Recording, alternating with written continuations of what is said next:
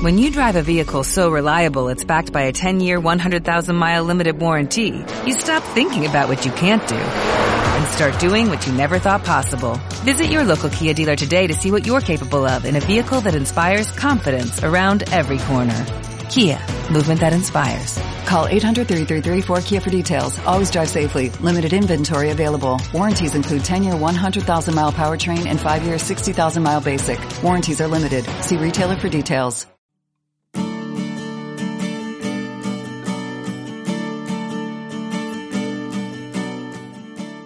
Bienvenidos a Las Chorchas, un espacio de conversaciones sinceras y reales, donde ponemos sobre la mesa temas con los que nos enfrentamos en diferentes etapas de la vida, sin filtros, sin miedo, sin edición. Emocionada de estar con este podcast Empieza contigo, con mujeres emprendedoras como ustedes, a las cuales he conocido durante mi vida, en mucho tiempo, y es un podcast que me encanta porque es un podcast muy real, es un podcast en donde podemos abrir el corazón y platicar de temas reales que nos, pues que las mujeres, o sea, que temas reales que las mujeres sentimos, ya sea la mujer en cualquier faceta de su vida, ¿no? una mujer adolescente, una mujer niña, una mujer eh, trabajadora, una mujer que ya está en la etapa de mamá, una mujer que ya pasó por toda esta etapa y creo que lo están haciendo muy bien y las quiero felicitar. Me han encantado la mayoría de, de sus podcasts. Pues, Gracias, qué linda Ivonne. Primero que nada, me quiero presentar. Yo soy Ivonne Treviño Hayek. Soy atleta olímpica y mamá, orgullosamente regia. Llevo ya seis años casada y tengo un bebé de dos años. Acabo de cumplir dos años hace una semana. Y pues hoy quisiera tomarme el tiempo de platicarles un poco de lo que ha sido mi vida, que es difícil resumir porque tengo ya 30 años, entonces platicarles lo que ha sido, pues es volver a recordar muchas experiencias, anécdotas, aprendizajes y, y un camino increíble que la vida me ha permitido pues recorrer. Eh, yo empecé en el deporte a los ocho años, en el colegio en donde yo estudiaba. Y pues al principio todo era un juego. Creo que en ese momento tenía una entrenadora muy positiva, muy, eh, pues es una entrenadora y una persona que, que, marcó la vida de muchas atletas y mujeres, que se llama Araceli Castilleja.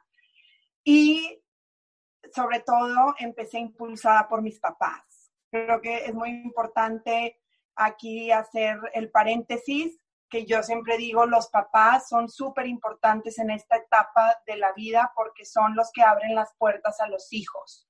Tú como papá permites que tu hijo experimente algo o no en esta edad. ¿Por qué? Porque los hijos ahorita pues no deciden, tú más o menos les llevas la rutina, tú más o menos les llevas pues qué hacer y qué no y los vas guiando y los vas formando. Entonces para mí mis papás abrieron la puerta en el deporte y me, me topé con esta entrenadora que fue una luz en, en, el camino y me empezaron a guiar en el deporte. Y así empecé compitiendo en, en un torneo muy importante a nivel nacional que se llama el Torneo de la Amistad. Y la primera experiencia que tuve fue estando en el Torneo de la Amistad, pues yo llevaba un mes de estar compitiendo y digo, de estar, de estar entrenando en primero de primaria. Y entonces, en ese momento me dice mi entrenadora, en, para esta prueba vas a hacer 25 metros planos, 75 metros planos, salto de longitud y vas a, participar en el relevo con otras amigas. Para la prueba del, del salto de longitud, lo único que tienes que hacer es correr y saltar. Y yo así como que, ok, o sea, bueno, voy a correr y saltar, ¿verdad? Y yo me acuerdo perfectamente cómo di un salto y se acercan a medirlo y pues en ese tienes ocho años, ¿verdad? No entiendes qué está pasando bien.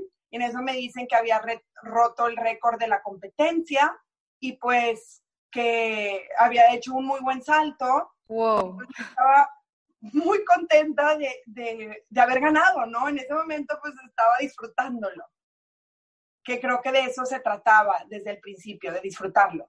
Entonces, en ese momento, mi entrenador habla con mis papás y ahí fue otro momento clave en mi vida, porque mi entrenadora le dijo a mis papás que me veía el potencial para llegar a hacer algo en un futuro, pero que iba a ser un largo camino. En México nos, nos encontramos con situaciones en el que el deporte, este, estamos teniendo un, un poco de problemas para desarrollar deportistas. ¿Por qué? Porque la mayoría de la gente quiere ganar y quiere ganar rápido. Entonces el sistema agarra a un atleta y ¿qué hace? Quiere que sea su mejor en los siguientes cinco años, pero pocos entrenadores y hay poca capacitación y poca visión para poder llevar a un atleta a que se desarrolle no a los 13 años, que se desarrolle en un buen momento, que sería alrededor de sus 20 años, 22, 23, cuando el atleta ya está en condiciones maduras físicas, mentales y emocionales, ¿no? Entonces, por eso digo que es fue muy importante en esa etapa haber estado con gente tan clave. Sigo avanzando en mi vida en primaria, en secundaria. La verdad es que para mí quedarme a entrenar siempre era un juego, era algo divertido, era algo que compartía con mi familia, con mis hermanos, con mis amigas, con mi responsable del ESID, Fabi. eh, realmente era como algo que se disfrutaba y algo que lo disfrutaba. Y así siguió mi vida.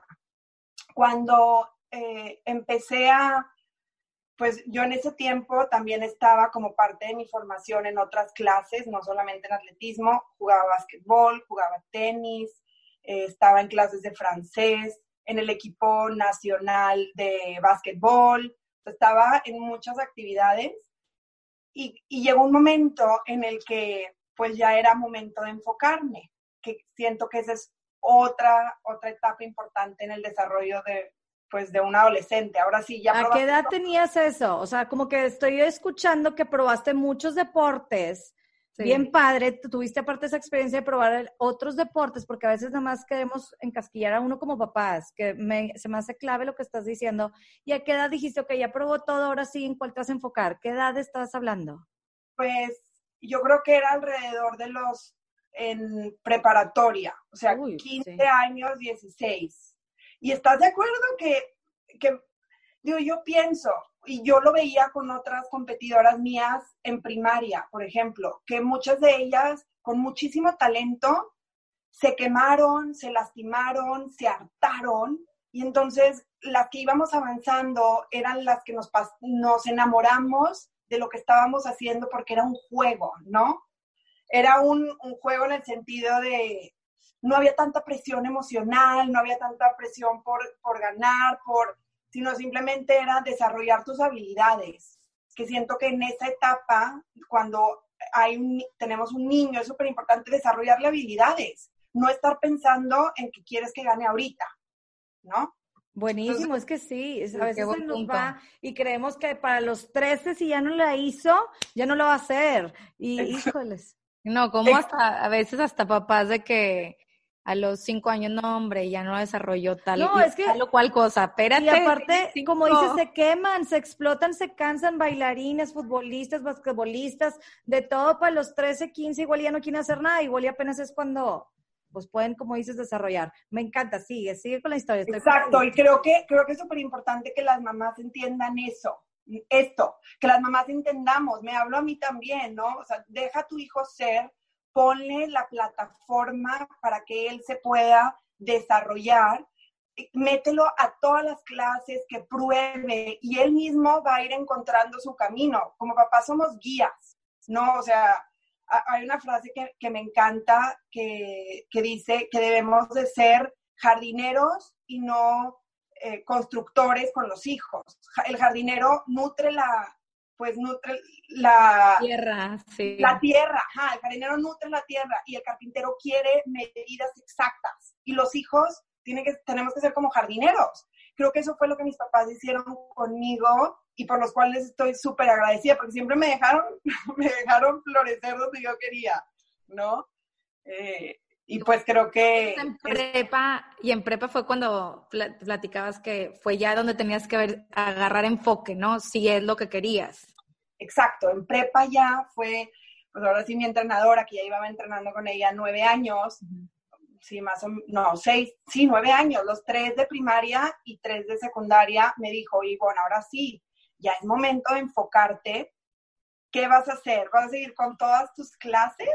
O sea, clase de baile, clase de tenis, o, o quieres enfocarte en ser algo y tratar de, de, sobresalir en el atletismo. O sea, las cualidades ahí están, pero necesitas, necesitamos enfocarnos más.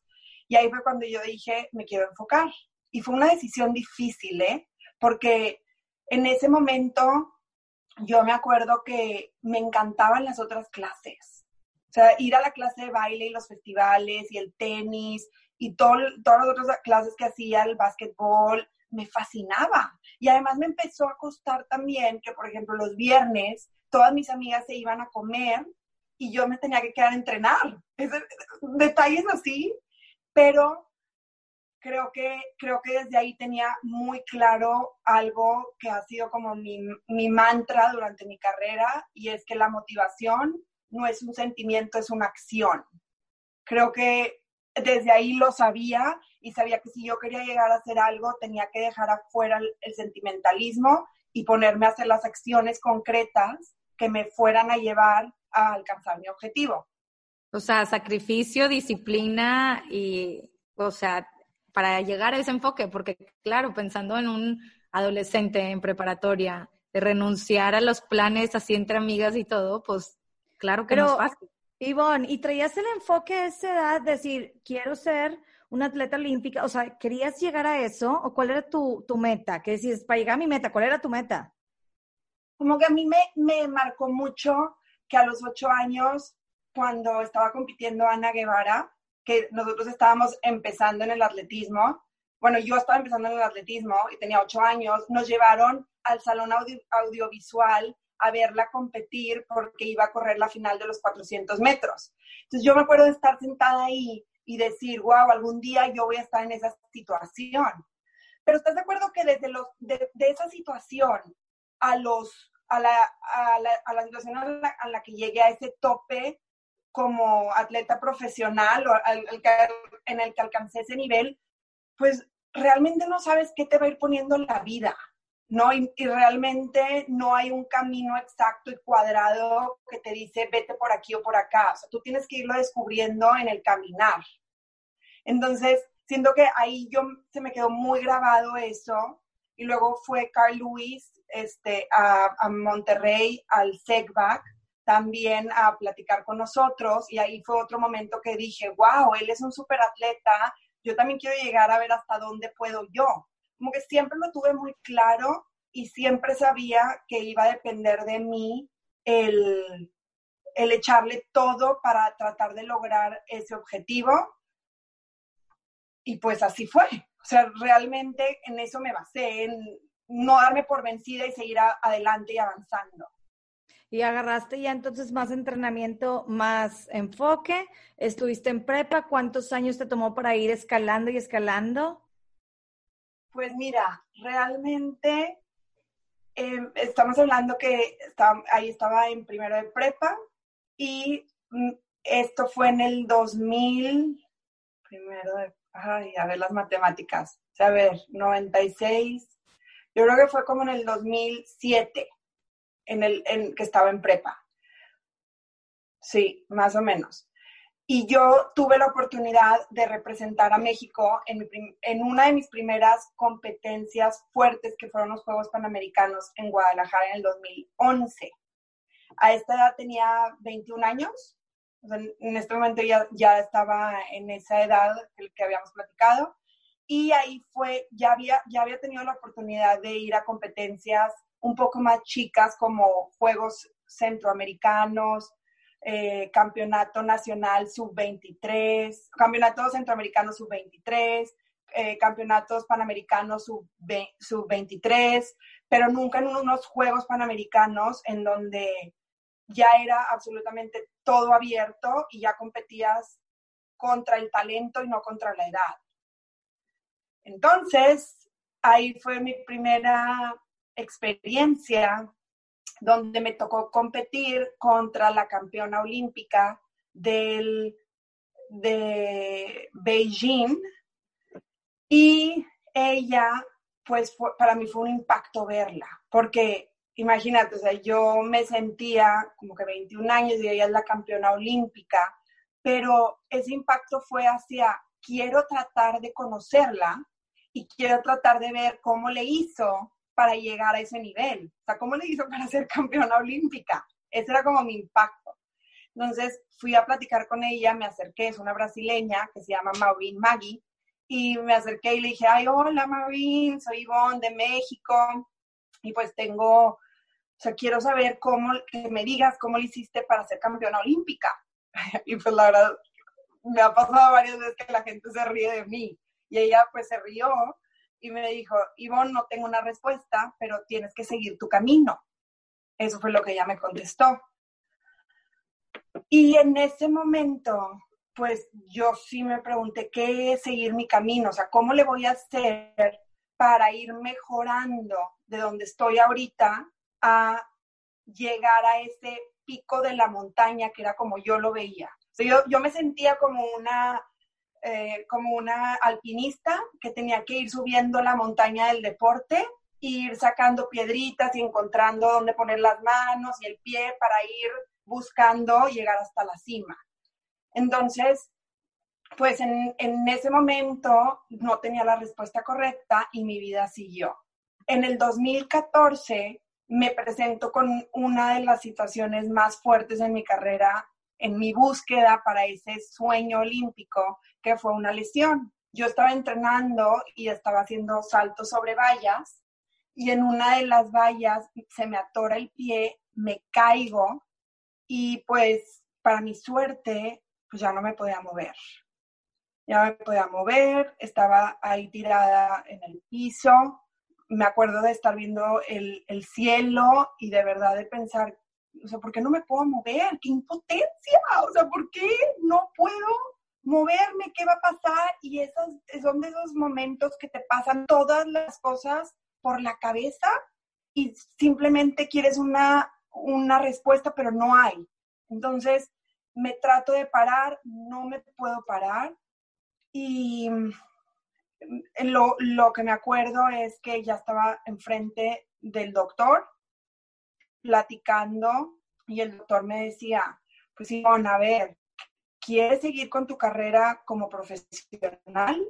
¿quieres? ¿Qué es lo que estás buscando con esto? Y yo me acuerdo de decirle, yo quiero ir a unas Olimpiadas, yo todavía no me puedo retirar, por favor, cúrame. Y el doctor me dijo, pues es que la lesión que traes es muy seria, traes los tres ligamentos de la rodilla derecha lastimados, no sé si va a tener que ser cirugía. Y muchas veces, si, si, si nos vamos por el lado de la cirugía, probablemente no vas a poder volver a saltar. Entonces ahí se me quiso caer el mundo encima de que como nunca me imaginé que esto pudiera acabar así. Entonces en ese momento tuve una opción y en ese momento mi opción era ahí rendirme o tomar la otra opción que me estaba dando el doctor, que era vamos a ver cómo vamos cómo va avanzando tu rehabilitación, no te operamos y vemos si te curas de manera natural con rehabilitación para ver si salvamos tu rodilla. En todo el tiempo, yo estaba en el que esposo me, había propuesto matrimonio y nos íbamos a ir a vivir a Houston porque él se iba a ir a estudiar medicina a, Estados Unidos. Entonces, todo este tiempo yo estaba en la preparación de la boda y entonces me pusieron así un, como una férula gigante en la pierna que no puedes doblar. Y me, dije, y me dijo el doctor, vamos a ir viendo mes con mes a ver cómo vas avanzando. Bueno, esto fue febrero. Y la férula la tuve en marzo, abril, mayo, junio, julio,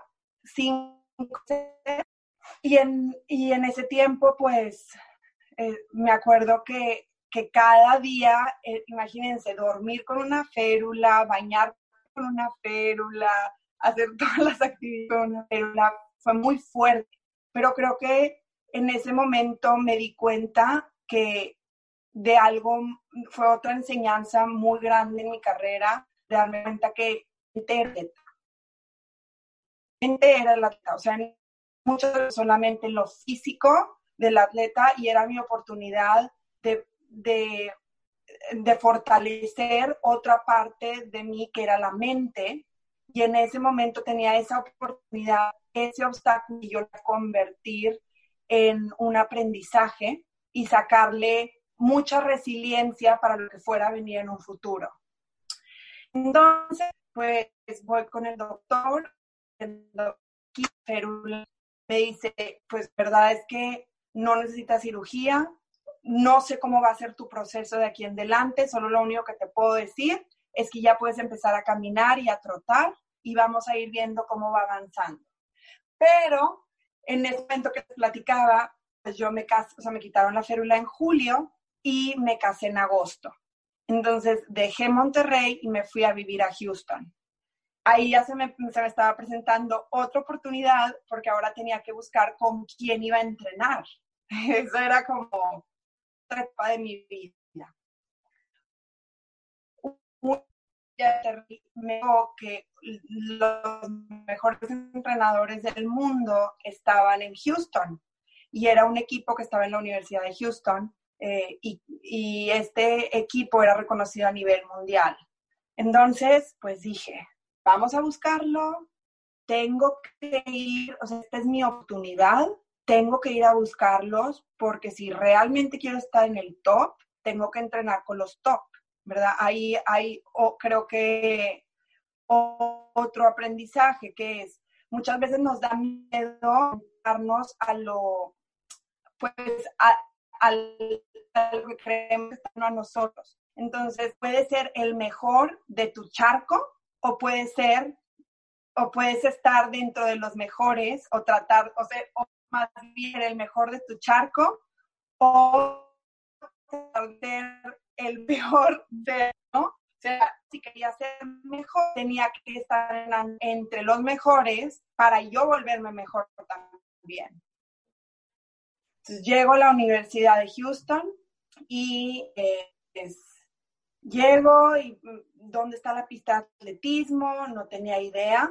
A dónde me voy, pues, pues amigos de la gente estaban hasta di con la pista y me acuerdo como si fuera ayer que yo traía así, yo venía en ropa casual y llego y me encuentro con un entrenador que estaba entrenando a otro atleta en salto de longitud. Entonces me acerco, ay, hola, soy Ivonne Treviño, mexicana, y quiero ir a las Olimpiadas. Y bueno, o sea, ¿cómo se explicó que si antes se habían reído de mí, ahora sí fue como, estás loca, ¿verdad? De que quién eres, a ver, espérame, ah, dime por favor em, quién te mandó con nosotros, cuántos años tienes, cuánto mides, cuánto pesas, cuál ha sido tu mejor marca, o sea, me empezaron a hacer muchas preguntas. Y entonces, pues a checar a ver si podemos entrenar, si te podemos entrenar y yo te marco. Eso fue lo que me dijeron. Yo, chin, ese yo te marco es un no. yo siempre lo que había escuchado es un yo te marco, es casi un no, ¿no? Claro. Sí, claro, sí. O sea, es un... Entonces, pues eh, regreso a mi casa, regreso con mi esposo y me dice, no, a ver, Ivonne, espérate tantito y vuelve otra vez. O sea, el pies, espérate y vamos a ver, regreso la siguiente semana. Entonces, vuelvo a regresar y llegué a las 7 de la mañana porque quería ser la primera en estar ahí y porque yo no tenía idea a qué horas empezaban a entrenar pues la gente en la Universidad de Houston. Y llego y pues estaba buscando a este entrenador otra vez y de repente veo al entrenador venir. Y yo, o sea, el corazón así latiendo a, mil por hora porque sabía que ahí iba a tener una opción. O sea, si sí me aceptaba, podía seguir adelante. Si no me aceptaba, tenía que seguirle buscando. O sea, ya en este punto de mi vida no era opción no alcanzar ese sueño. Entonces llega y me dice, hola Ivonne, ¿qué haces aquí? Y, le, y yo le contesto, vengo a entrenar. Y me dice, ok, ¿estás lista? Y le digo, sí, sí estoy lista. Y me dice, ok, vamos a entrenar. Salgo y estaba Carl Luis, el entrenador de Carl Luis y, eh, y pues mi entrenador. En pocas palabras me dijeron que tenemos que probar una semana y vamos a ser muy sinceros contigo, no vamos a hacer perder tu tiempo ni el nuestro. Si tienes aptitudes te quedas y si no te vas. Entonces ahí empezó toda una semana, que acuérdense que yo venía de traer una férula, entonces estaba en la peor forma física. Oye, eso qué, qué, impresión, Ivonne, o sea, venías tú de apenas quitarte la férula, o sea, empezar a rehabilitarte, o sea, bueno, terminar la rehabilitación o, o no sé en qué parte, o sea, o sea, un reto total. Sí, o sea, literalmente venía en esa etapa de que estaba pues rehabilitándome, me estaba presentando esa oportunidad y pues tenía una semana para que ellos pudieran ver lo que yo sentía que podía hacer. Entonces, una semana me prueban y el último día de la semana, el viernes, el que fue el entrenador de Carl Lewis, habla conmigo, que es un entrenador reconocido a nivel mundial, es considerado el mejor entrenador de todos los tiempos en atletismo, y me dice, pues Ivonne, solo te quiero decir que sí te veo el potencial, pero técnicamente no sabes nada. O sea, técnicamente tienes que aprender otra vez todo porque vemos muchas cosas que, que tienes que mejorar para seguir avanzando. Y pues en ese momento yo le contesté, ¿quiere decir que voy a mejorar? O sea, esto es una, o sea, me vas a decir que la marca que yo traía en ese momento, que era 6 metros 30, me vas a hacer saltar la marca que necesito para las Olimpiadas. Y me dijo, pues vas a mejorar. Vamos a ir viendo cómo vas avanzando. Esto era agosto del 2014. Y yo tenía dos años para las Olimpiadas que iban a ser en agosto del 2016. Sigo entrenando, y en todo el 2015 fue el año más difícil de mi vida. Fue un año de cambios, de ajustarme, de volver a enseñar pues a mi cuerpo toda la técnica. Y al final de la temporada me volví a lastimar. Al final de la temporada, faltando nueve meses para las Olimpiadas, me lastimo. Y ahí sí, para que vean, fue un, un momento muy, muy, muy difícil que yo me acuerdo decirle a, mi esposo, es que no entiendo por qué Dios me quiere luchando tanto. O sea, ya no entiendo por qué siento que estoy en el camino correcto, siento que estoy haciendo las cosas bien y me estoy lastimando. Quedan nueve meses para las Olimpiadas. O es como muy poco tiempo en mis ojos. Pero realmente creo que los ojos importantes son los ojos de Dios y creo que tienes que confiar en los procesos, no solamente quererlo controlar tú todo. Entonces, pues sigo entrenando. Mi entrenador me dice, ahorita ya no podemos saltar, ya no puedes entrenar, te tienes que recuperar. Me, me tomé un mes de descanso y de recuperación, obviamente un descanso activo, y empiezo en agosto del 2000, 15, otra vez súper enfocada a entrenar con todo. Ya este era mi segundo año de entrenar con ellos. Y fue un, un enfoque como de un león.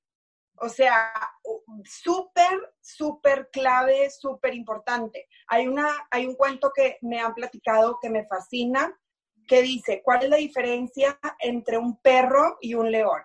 Si tú a un perro le enseñas un hueso, el perro si tú se lo avientas, el perro va, lo agarra, está emocionadísimo con el hueso que tú le estás enseñando, ¿no? O sea, lo chupa, para él es lo máximo el hueso. En cambio, si tú a un león le enseñas un hueso, el león puede que lo vea, puede que voltee, pero él sabe que la presa final eres tú, no ese hueso. Entonces, ese tenía que ser mi enfoque, un enfoque como un león, a irme con todo hacia ese objetivo. Y así empecé a competir. En enero del 2016 salto y rompo el récord mexicano de pista techada, que eran 6 metros 38. Para esto yo necesitaba 6 metros 70 para, ir, para clasificar a las Olimpiadas. En atletismo te piden que tú des una marca, que es una marca estandarizada a nivel mundial, y después hacen un selectivo en tu país y tienes que quedar, o en México nos piden ser de las tres mejores del país, más la marca. En nuestro país lo difícil es dar la marca. ¿Por, ¿por qué? Porque hay ciertos países que tienen el deporte un poco más avanzado, que hay personas que dan 10 la marca y solamente llevan a tres personas. Eso sí. Entonces, en ese momento yo lo que estaba buscando primero era lo, el difícil o el, o el más complicado que era dar la marca. En, en, en, enero, mi mejor marca había sido, mi mejor marca de vida había sido 6 metros 30. Y entonces en enero brincó 6 metros 38. Yo tenía hasta junio para dar esa marca. Me quedaba cinco meses.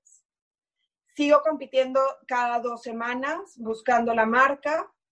Febrero, marzo me quedo más o menos en esa misma marca de 6.30, 6.40, pero ahí, rondando ahí. En mayo, estamos hablando tres semanas antes del final para tú poder llegar a, dar la marca, o sea, del 5 de junio, que era la última fecha, brinco 6 metros con 69 centímetros. Y esto era 6 metros con 69 centímetros. Pero esto no me llevaba a ningún lado. O sea, un centímetro era la diferencia entre yo poder ir a las Olimpiadas o no. O sea, no tenía la marca, estaba muy presión, un centímetro. Estoy sudando de las manos. Sí, ¿Qué o sea, le han soplado. Así.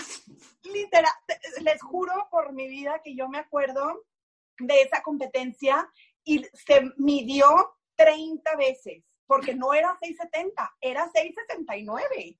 No era el 670.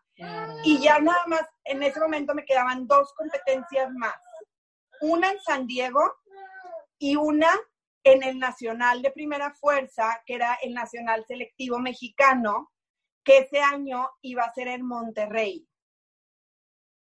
Entonces, voy a la competencia en San Diego y brinco 656. Eh, cada competencia tiene seis saltos. Son tres eliminatorios y tres de final. Entonces, al terminarse la competencia en, San Diego, solamente me quedaban seis saltos para ayudar la marca. Y si no, bye bye. Entonces, ese día... ¡Ay, qué nervio! Este, ya sé, o sea, además se los platico y te, lo juro que vuelvo a, no sé, vuelvo a revivir todo esto. Y me emociona muchísimo, pues, platicárselos llego ese día en la competencia en Monterrey y ese día estaba lloviendo cañón. La pista, la pista en la que yo estaba compitiendo es una pista abierta, entonces la lluvia es uno de los factores que tú no puedes controlar, pero que afectan. Y yo me acuerdo de en ese momento estar tan enfocada como un león que decía, a mí no me importan las condiciones que yo no pueda controlar. La lluvia no la puedo controlar, el calor no lo puedo controlar, la humedad, todo esto no. Yo lo único que puedo controlar es lo que yo voy a ir a hacer en ese carril. Y pues calenté empapada. O sea, ya saben de esas lluvias en Monterrey, que es un empape, así de que te escurre la gota por así, em, estaba empapada, ya, toda mi ah, ropa como estaba película, haz de cuenta. Como de película, ¿cómo te explico que estaba empapada? Y en mi mente, es lo que les decía, de que la mente se la teta. Yo estaba, a mí eso no me iba a detener. a mí, yo estaba de que es, tengo seis oportunidades, una a una, una a una, no te adelantes, uno por uno, uno por uno, cada salto es único. Entonces, me acuerdo que entramos en la competencia y de repente, como es Monterrey, dejó de llover y salió el sol. Entonces sacan, así como de película, sacan así una escoba y entonces empiezan los jueces a, pues a tratar de secar un poco el carril. Seguía un poco mojado, pero pues ya no estaba lloviendo. Eh, empieza la competencia. Primer salto, yo abro la competencia con un salto de 6 metros 22. Segundo salto fue un foul. Tercer salto, foul quiere decir que no cuenta, ¿ok? Tercer salto fue 6 metros 48. En ese momento yo había roto el récord mexicano de la competencia, pero pues, entonces, o sea, por lo que se los platico es porque se tardaron un poco más en medir los saltos, entonces estaban como que con una cinta más dura, más gruesa, que no te daba absolutamente ni medio centímetro. Pasamos a la final y como yo iba en primer lugar en ese momento, soy la última en saltar. Cuartos, cuarto salto, brinco 6 metros 56. Y el quinto salto, haz de cuenta que sentí que voy con mi, bueno, antes de eso, voy con mi entrenador y le digo, ¿qué tengo que hacer? Y me dice, empuja y no pienses mucho. Ya, ya estamos aquí. Entonces, en ese salto, yo sentí un túnel que invadió mi cabeza y yo así no veía nada más que lo que estaba del otro lado, no oía los gritos, no oía absolutamente, ya era una concentración que realmente estás concentrado, o sea, que ya no oyes nada, ya no sientes, ya nada más oyes tu corazón, te das, yo me doy cuenta que estoy tan concentrada porque empiezo a escuchar los latidos de mi corazón y empiezo a sentir cómo van mis manos, o sea, como que es otro nivel de concentración bien cañón. Siento que de verdad es una película, o sea, que se empieza, se cae el ruido del público y el que se empieza a oír los latidos tal cual como lo estás platicando como una película, o sea. Pero déjenme que les, les platico que pocas veces en mi carrera como deportista he sentido ese nivel de concentración. Y este fue uno, en ese salto.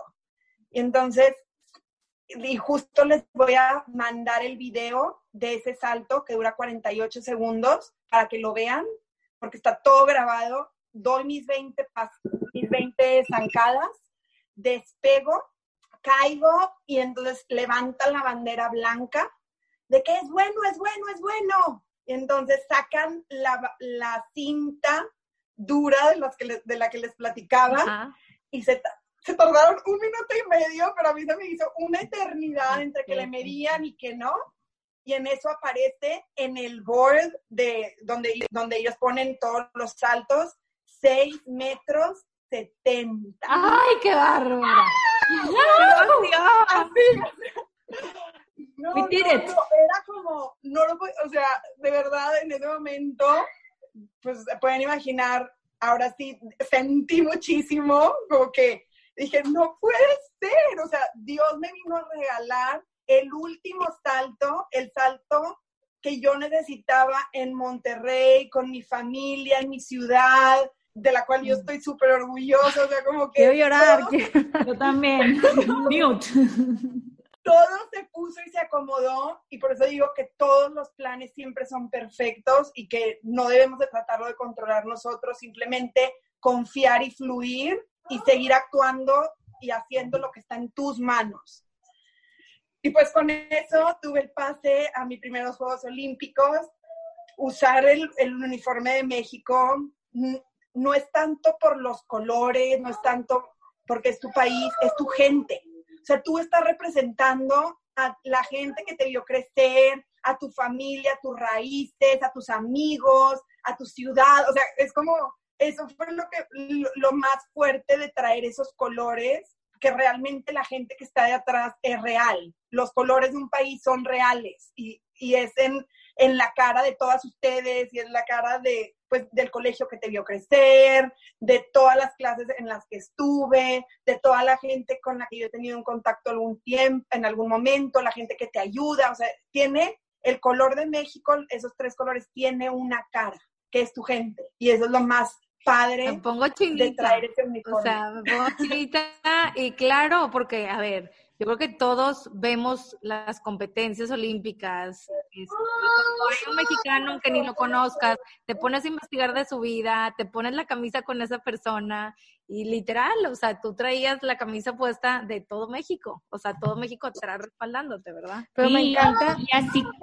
y así como tú, tú viste a tu inspiración en aquel audiovisual, ¿verdad? Que viste a Ana Guevara, te lo platico porque una de mis hijas te vio a ti que diste una plática ahí en el SECBAC y así como tú fuiste inspiración, como tu fuente de inspiración fue Ana Guevara en aquel momento, a, mi hija le tocó verte en el audiovisual y hasta que le firmara la camiseta aquí de Ivonne Treviño. Entonces, qué padre, qué padre que, que, que tú tuviste esa oportunidad de tener una inspiración y, y, que ahora a todas las niñas, a todos nosotros, ahorita nada más con esta plática, o sea, nos, vas, nos vas metiendo esa cosita, esa inspiración.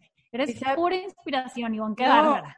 Y sabes que yo veo, Ivonne, obviamente felicidades, ¿verdad? Wow. claro ejemplo de la tenacidad, de la lucha, del no rendirse, muchas cosas. Te lo juro que me llevaste las lágrimas con la historia y yo me imaginé así, la película, todo, pero sí está impactante. Y, y mucho de tu historia, me encantó que dijiste que ibas representando a la gente. O sea, la gente es México, tus papás, no me puedo ni imaginar. Si yo aquí con la competencia que no vale nada, estás así de punta como papás, no me puedo imaginar tus papás lo que sintieron el verte, si nosotros nomás así como dice Diani nos contagias, qué impacto, qué emoción y qué ejemplo de que de verdad cuando tienes un objetivo, no hay nada que te lleve a quitártelo, la lucha, la tenacidad de todos tus obstáculos y, que el atleta me encantó y, y que es la mente, es la mente a final de cuentas y aplica para todo, como dices Dianis, o sea, es,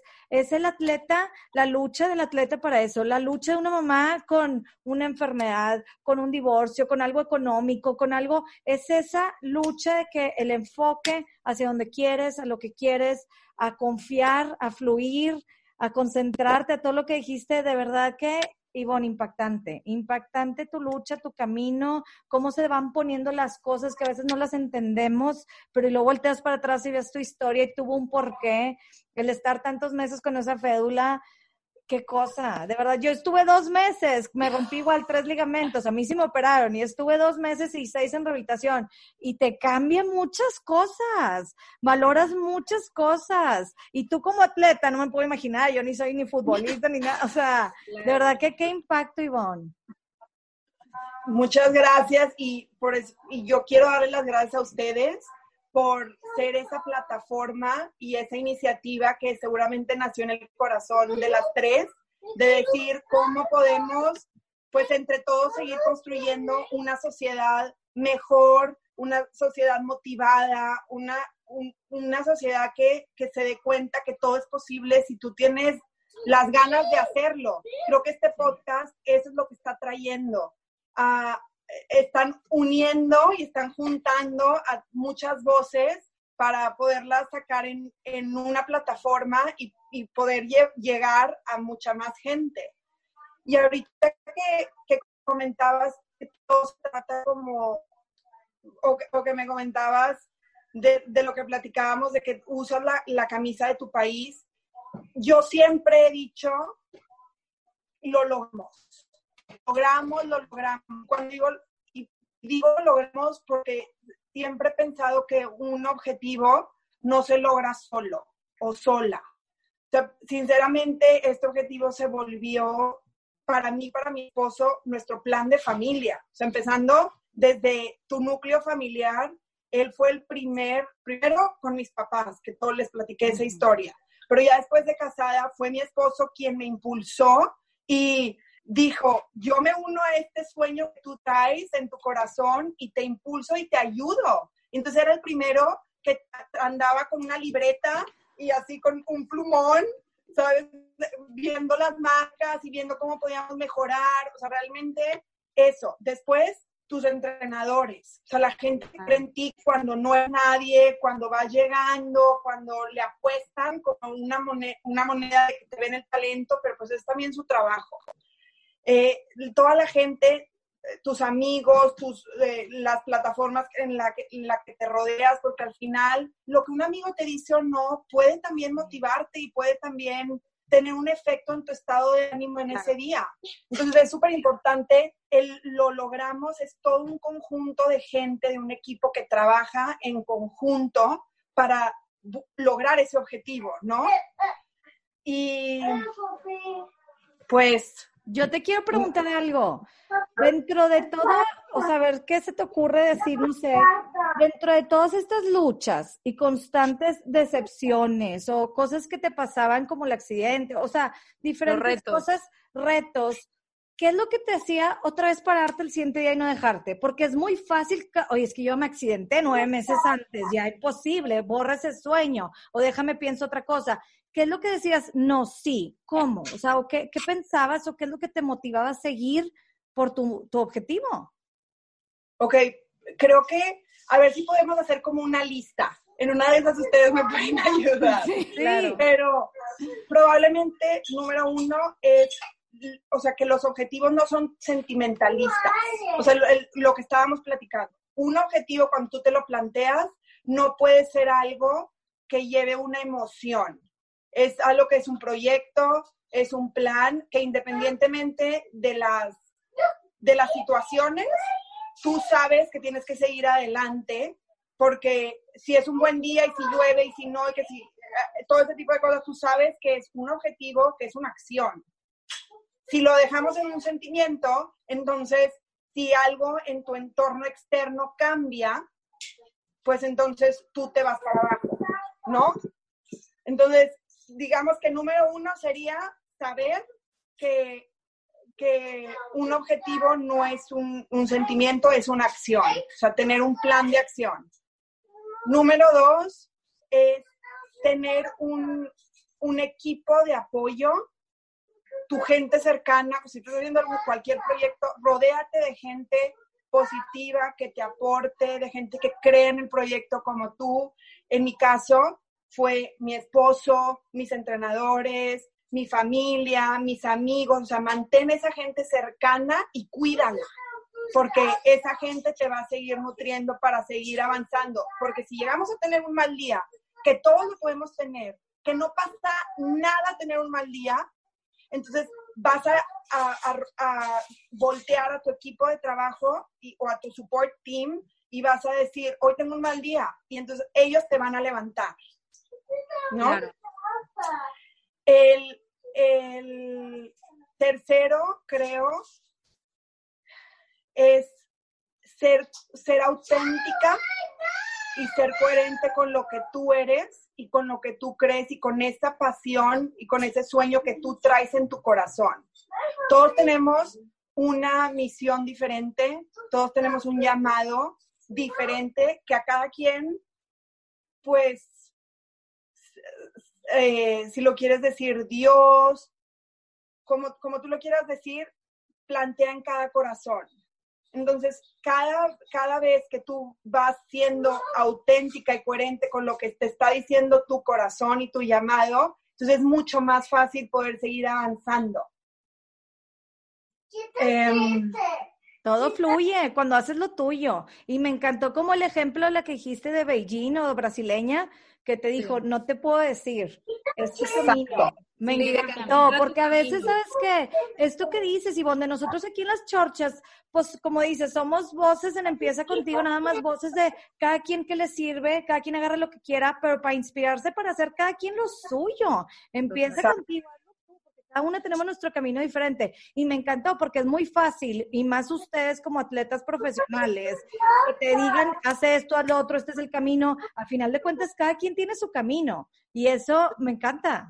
Exacto, y la motivación es una, es una acción, no es nada más como atleta. O sea, creo que es súper importante entender que esto aplica para una mamá, aplica para una trabajadora, aplica para cualquier persona que esté buscando hacer un, un, objetivo, aplican estos tiempos difíciles al que todos nos estamos enfrentando, que nadie sabemos qué va a pasar, ¿verdad? Todos estamos con la incertidumbre cada día, pero bueno, decir, empieza contigo, yo me enfoco en lo que, lo que me toca hacer y no me comparo ni me preocupo por lo que la demás gente está haciendo o no haciendo, sino simplemente aporto desde donde a mí me toca. Claro. ¿no? Me encanta, Por eso me amo, fascina. em- empieza contigo. Ese, Ah, ese sí. nombre está increíble porque al final eh, es, es muy impresionante y creo que ahorita lo podemos ver. Si, si crees que una persona no hace la diferencia, trata de dormir con un mosquito. ¿No? Ay, Literal. sí. Y a- y ahorita Me encantó. Lo que está pasando con el, con- en el mundo, lo que está pasando en, en- O sea, fue una persona que empezó, ¿verdad? Entonces así tenemos que empezar nosotros a cambiar nuestros entornos y empezar nosotros es desde una sonrisa en la mañana, es desde eh, hablarle a una amiga que hace mucho que no, ha- que no hablas para ver cómo está, no sé, mandar un mensaje positivo, eh, decirle a tu hijo, sentarte con él media hora a leer un libro, eh, hacer algo que has tenido en tu casa que no lo has hecho, limpiar, no sé, puede ser como cada quien su corazón le llame, ¿no? Claro. Me encanta, me encanta eso de la motivación, Ivonne, de verdad. O sea, creo que desde que lo empezaste a platicar al principio de la chorcha, me resonó demasiado conmigo, porque creo que sí aplica para todo, para el día a día, para las circunstancias, para el Para la vida. que estés viviendo en la vida, como que sí, a veces confundimos la motivación con la emoción que estás sintiendo, si me siento con ganas o no. Y creo que no es de me siento con ganas o no, es del objetivo claro que tengas, de lo que quieras lograr en el área que quieras, y enfocarte y Exacto, y es de-. Y lo exactamente, y como lo platicamos, es de ser humano el, a, lo mejor tener un mal día o un mal momento, pero lo importante es regresar a ese punto donde tú eres tu mejor versión. Entonces, estás teniendo un mal día, a lo mejor vas a estar en, en el punto en donde no eres tu mejor versión, y luego, pero debes de re- tratar de regresar a ese punto donde tú eres tu mejor versión. Entonces, ahí es cuando todas estas cositas que hemos platicado, que son como los puntos que hemos desarrollado aquí, te ayudan a llegar a esa mejor versión para que puedas volver a empezar y pues luchar contra ese mal día o esa mala situación. Claro. Claro. Pues Ivonne, muchas gracias por compartirnos tu historia, tu camino. Estamos seguras que vas a inspirar más de una. Este, y pues el rato aquí ponemos tus redes sociales y todos para que te sigan. Pero muchas gracias por tu tiempo, por tu experiencia y por representarnos en México. De verdad que aplausos, Obviamente- aplausos. Obviamente tenemos que compartir ese video de ese salto que nos lo compartas. Por supuesto, y estoy segura que todos se acuerdan. Yo me acuerdo cuando te vi en las Olimpiadas. De verdad te Claro. yo me sentía parte de, yo pensaba que estaba ahí, o sea, en serio que. Eras parte, eras parte de... Por eso te digo, fuimos a las Olimpiadas. Fuimos, ya Fuimos, o sea, lo logramos. Lo Claro. logramos. Listo. No, Ivonne, qué padre, qué padre historia. Muchas y estoy gracias. vas a hacer muchas cosas más y vas a llegar a mucha gente. Gracias de verdad por tu tiempo. Muchas gracias a ustedes, son lo máximo y sigan adelante con esta plataforma tan increíble que ha inspirado a muchas. En todos mis chats están, en todos mis chats siempre es un podcast de Empieza contigo porque cada persona que escucha sus mensajes o esta plataforma al final acaba más motivada y siendo la mejor versión. Gracias. Acompáñanos cada semana con un nuevo tema. Si te gustan las chorchas, comparte con tus amigos, tus comadres, con tu familia, invítalos a unirse a las chorchas. Síguenos en Instagram en arroba empieza guion bajo contigo. Y recuerda, si algo quieres cambiar, empieza contigo.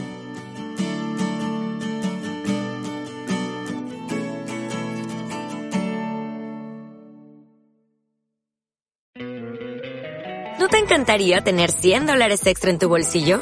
Haz que un experto bilingüe de TurboTax declare tus impuestos para el 31 de marzo y obtén 100 dólares de vuelta al instante. Porque no importa cuáles hayan sido tus logros del año pasado, TurboTax hace que cuenten. Obtén 100 dólares de vuelta y tus impuestos con 100% de precisión. Solo con Intuit TurboTax. Debes declarar para el 31 de marzo. Crédito solo aplicable al costo de la presentación federal con TurboTax Full Service. Oferta sujeta a cambios o cancelación en cualquier momento.